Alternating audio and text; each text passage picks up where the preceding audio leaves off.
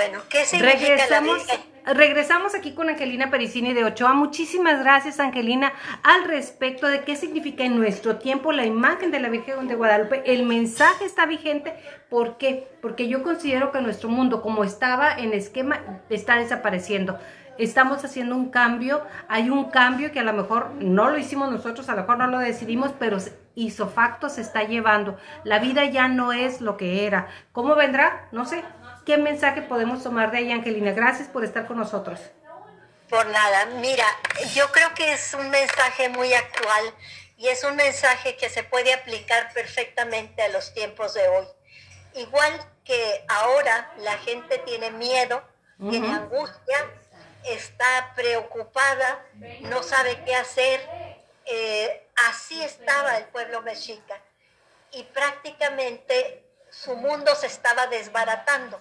Así sentimos ahora que nuestro mundo se está desbaratando. Exacto. Y en ese momento aparece la Virgen de Guadalupe para llevar un mensaje de amor, de esperanza y sobre todo un mensaje cristocéntrico.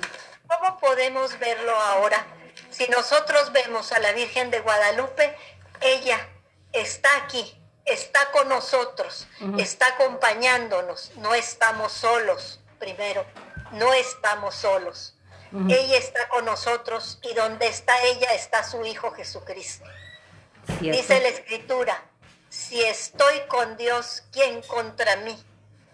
Entonces, ese mensaje es muy actual para hoy. Van a cambiar algunos parámetros. Nosotros estamos muy metidos y muy mezclados entre la parte espiritual y la parte material. Lo que va a cambiar va a ser la parte material.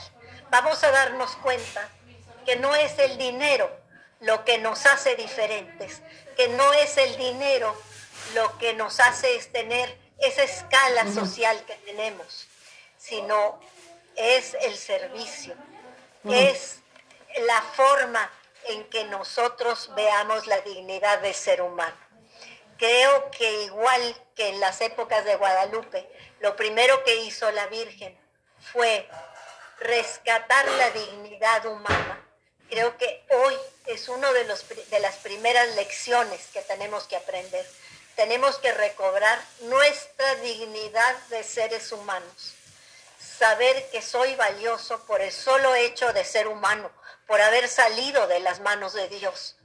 Y que en Dios todos, todos somos iguales, que murió por todos nosotros para darnos el premio a todos, que es el cielo. Una vez que hemos rescatado esa parte, vamos a tener que rescatar la segunda parte. Tenemos que rescatar nuestra identidad cristiana, nuestros valores cristianos, que no es que los hayamos perdido, los tenemos confundidos, los tenemos mezclados con todo, pero esto es el punto y el momento en el cual tenemos que rescatar la verdad. La verdad, la verdad, quién soy yo como cristiano, a dónde voy como cristiano, qué quiero como cristiano. Como cristiano no quiero ser millonario, como cristiano quiero llegar al cielo, Ujú, quiero ser es cierto. Entonces tenemos que rescatar esos valores, que fue lo que el indígena hizo, rescató los valores para poder seguir adelante. ¿Qué va a pasar en el futuro? Sí, puede cambiar un orden económico, puede cambiar un orden político, pero lo que no va a cambiar es mi dignidad de ser humano, porque está más allá de todo. No puede cambiar el hecho de que tengo una madre en el cielo. No puede cambiar el hecho de que Jesucristo existió. Son verdades que van más allá del tiempo, más allá del espacio. Son verdades que perviven, que existen. Entonces tenemos que hacer ese rescate. Y por último, tenemos que aprender a vivir con lo que tenemos. Tenemos que aprender a de ser agradecidos con lo que tenemos, no desear lo que no tenemos, trabajar con lo que tenemos y sacar lo mejor de lo que tenemos. Y estamos hablando no solamente de medios económicos, sino de talentos. Y ta- es decir, capacidades. ¿Para qué soy bueno? ¿Qué hago bien? ¿Qué hago bien ser carpintero? Pues hacer las cosas muy bien y tratar de superarme en esto que sé hacer. Porque los mexicanos tenemos siempre una iniciativa enorme, tenemos una creatividad enorme, pero a la hora de dar los terminados siempre nos equivocamos.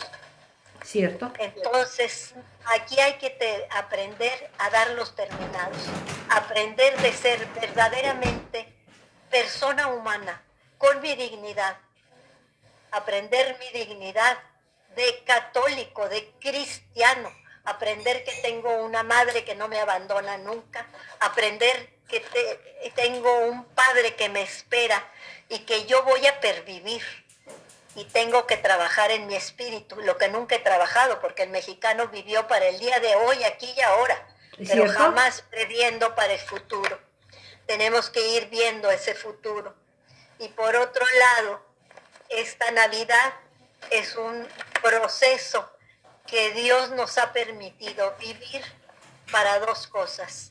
Primero, para saber que puedo ser feliz con lo que tengo que puedo ser agradecido con lo que tengo o con lo que no tengo, porque tengo la dignidad de hijo de Dios.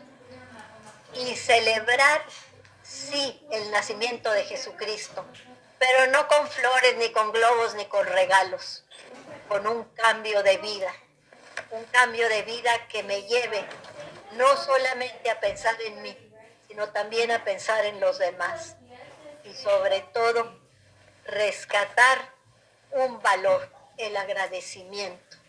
El agradecimiento no al gobierno, el agradecimiento a Dios que me ha dado la posibilidad de vivir. Y que ayudar, y ayudar a vivir, porque estamos inmersos en una cultura de muerte.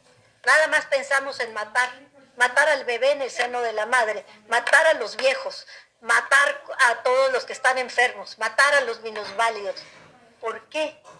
¿Quién te dio esa facultad? Nadie. El primer derecho humano y es un derecho inalienable. Nadie te lo puede dar, nadie te lo puede quitar, nadie lo puede pasar.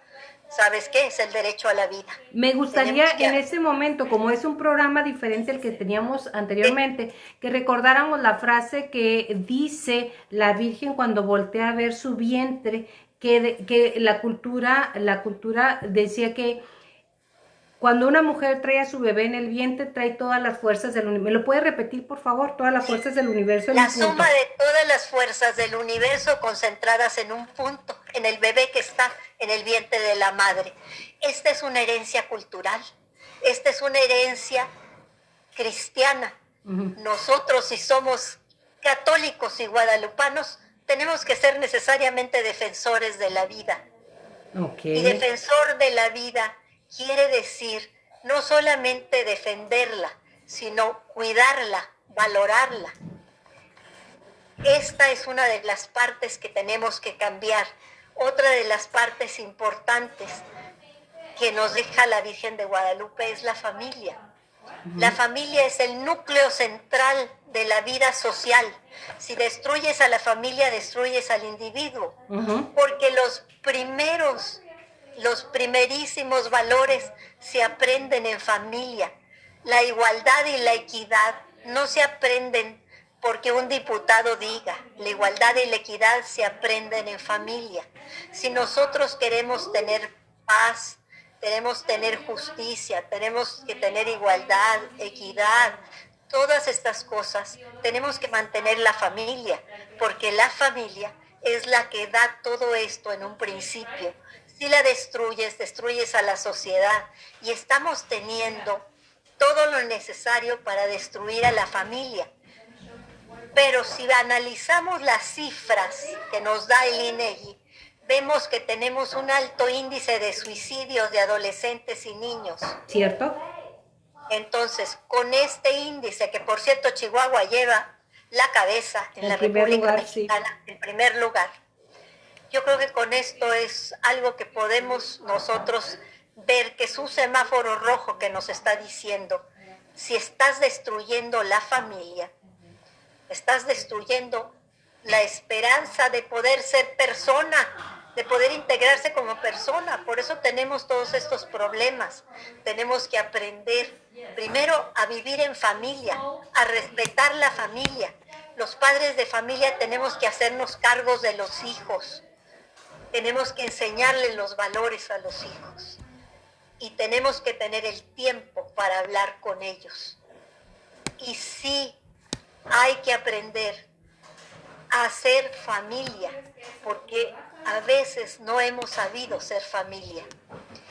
Hay muchas cosas que nos atraen, muchas cosas que nos llaman la atención y entonces estamos descuidando a los niños y a los jóvenes. Yo veo, por ejemplo, en mis alumnos algunas cosas que son básicas y les pregunto, ¿tú por qué eres desordenado? porque eres ordenado. O porque te gusta ser limpio y a ti porque te gusta ser sucio.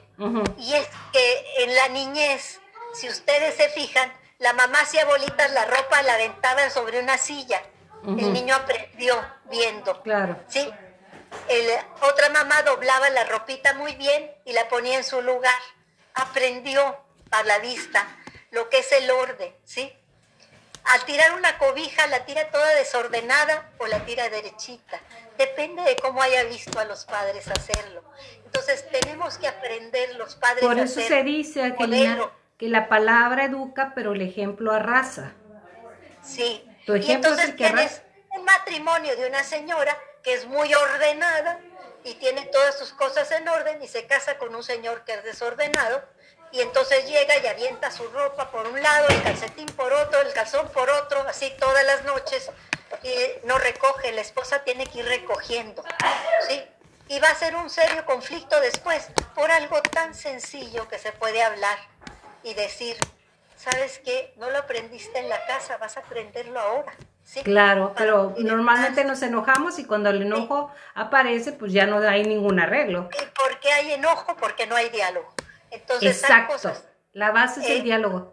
El diálogo. Entonces nosotros tenemos que aprender a vivir en familia con respeto a la dignidad del ser humano, pero también con diálogo. Exacto. Angelina, perdón, yo quiero retomar eh, también uno de los puntos que para mí son torales dentro de estas apariciones de la Virgen de Guadalupe, cuando dice algo así parafraseando, no soy, no estoy aquí yo que soy tu madre. Sentimos desfallecer, tenemos miedo, tenemos tensiones. En la familia es complicado mantenerlo, no podemos hablar así pero siempre está ahí la imagen que veneramos este día 12 de diciembre y agradecemos la llegada de la Virgen de Guadalupe. Claro, y además ahí está precisamente el gran símbolo. Cuando tú ya no puedes, cuando tú ya estás acabado, voltea los ojos y ve una madre que te está hablando y que te dice, ¿acaso no estás en el hueco de mis brazos? En el hueco de ¿Acaso mis brazos? no, sí, ¿acaso no estás bajo en mi regazo? Es decir, si tú sabes que tu dignidad de ser humano y tu dignidad de católico, sabes que existe una madre y que esa madre vela por ti, tú recurrirás a la madre y encontrarás ahí todo, pero no hemos aprendido a recurrir en los momentos de necesidad. Nos desesperamos y no lo hacemos. Eso es algo que también tenemos que aprender. Tenemos que aprender a dialogar con Dios, a dialogar con la Virgen. Eso es la oración, un diálogo. Y este es un tiempo para aprender a hacer ese diálogo, para aprender a hacer esa oración. ¿Nos han metido a nuestras casas, Angelina? Nos han metido a nuestras casas y, pero la casa eres tú. O sea, es tu hogar, hacer introspección en tu casa para saber qué hay y para saber agradecer lo que tenemos ahí. Mario tiene ahí atrás la imagen de la Virgen de Guadalupe.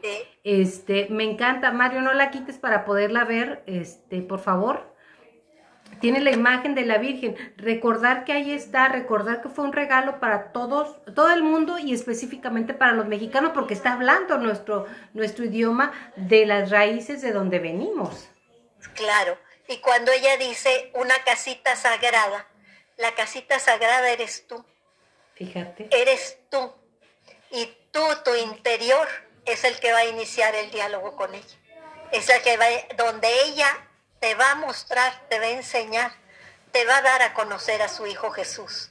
El único capaz de perdonar pecados, el único capaz de llevarte a la trascendencia, el único capaz de llevarte al cielo. Entonces, cuando nosotros analizamos ese diálogo, entendemos que no importa si estamos encerrados en un cuarto, si estamos encerrados en una cárcel, si estamos encerrados en una casa, nuestro interior se convierte en esa casa sagrada donde yo puedo entablar un diálogo, un diálogo con la madre y un diálogo y entregarle con la madre que me llevará al diálogo con Jesús, único pues camino, verdad y vida. Ahí está un punto que yo quiero tomar y si me, si me puede hacer el favor de explicar, Angelina.